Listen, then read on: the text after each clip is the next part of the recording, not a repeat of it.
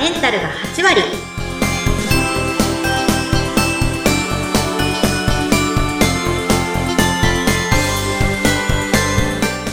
いらっしゃいませ吉家の旅子先生ですインタビュアーの土井さとみです。そして、今回も美容クリニック院長、金子拓人先生をお迎えしています。どうぞよろしくお願いします。よろしくお願いしお願いします。女性のための頭皮改善サロン、フェムケアサロンキッカが、頭皮と心と体のお話を悩める女性の皆さんにお届けして、あなたをまるっと元気にしてくれる番組です。前回は、鉄のお話というか、フェリチンという初めて聞くもののお話を伺いました。フェリチンなんて初めて聞きましたが。うんね、フェリチンの数値を上げたら、旅子先生、体が楽になったっていうお話でしたね。いやーもう全然違いますよ、人生が人生が変わる。え、本当に、え、フェリチンで人生が変わった？あだって6ですよ。死にかけ。本当は70あってほしいのが6しかなかったという奇跡のね。でも元気いっぱい活動してたんですよね。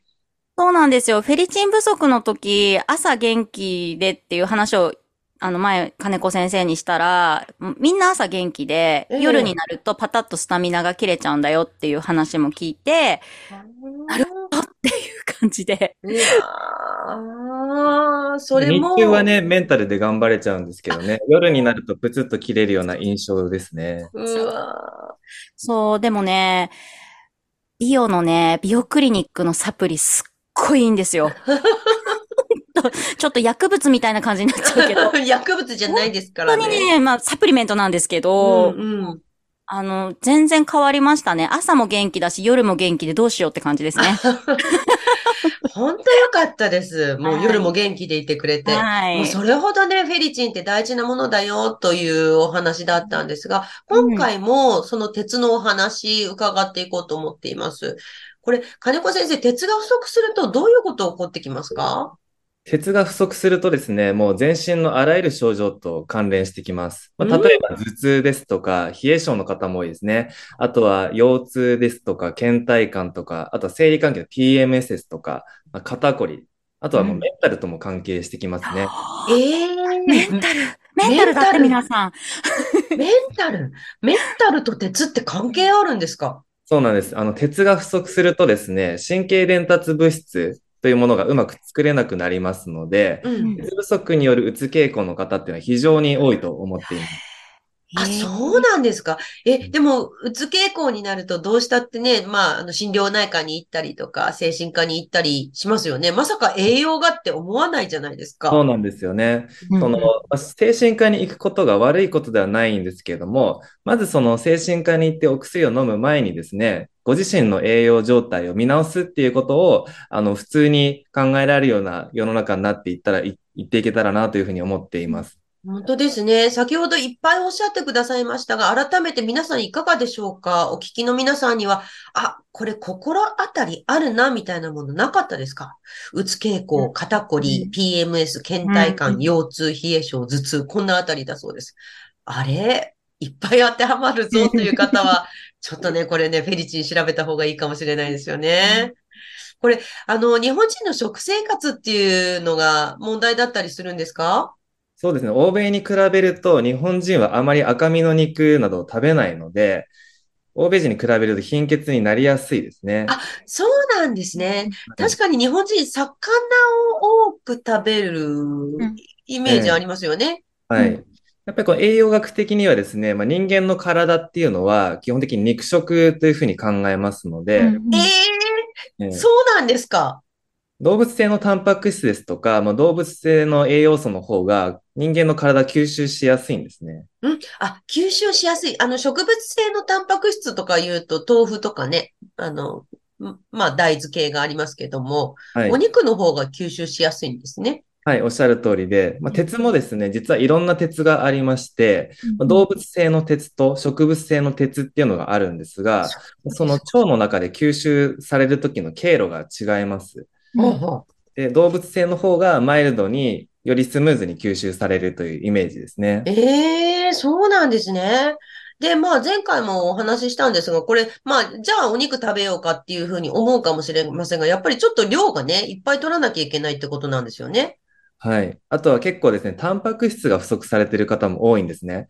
で、実は消化酵素もタンパク質でできているので、タンパク不足で消化酵素が作れないので、消化もうまくできないっていう、こう、負のスパイラルに陥っている方も多いんですね。ええじゃあ、まあ、第一に、そのタンパク不足ってことはお肉も取らなきゃいけないですか？はい。お肉も取らないといけないですし、まあ、最初のうちはやっぱりサプリメントをうまく活用して、うんうんえー今の状態を脱却していくっていうことが大事だと思います。ああ、もう、旅行先生みたいにね、朝は元気で根性で頑張ってても、夜うんばったり倒れちゃうっていう、お聞きのね、ママさんたち、どうでしょうかね？筋トレ行く前にね、まず自分の体をね、本当ですね。ね。もう、旅行先生、毛の毛ですから、どうにかしようと思って、筋トレ行ってて、筋トレ行ってたら余計疲れたんじゃないですか？朝一で行くんですよね。ほら、朝元気だから。ああ、そう、あ朝の9時とかに筋トレをするんですよ。そうすごい。朝の9時に筋トレしてたんですか？ででも、それやっちゃったらヘトヘトですよね。朝だから気づかないんですよ、やっぱり朝元気だから。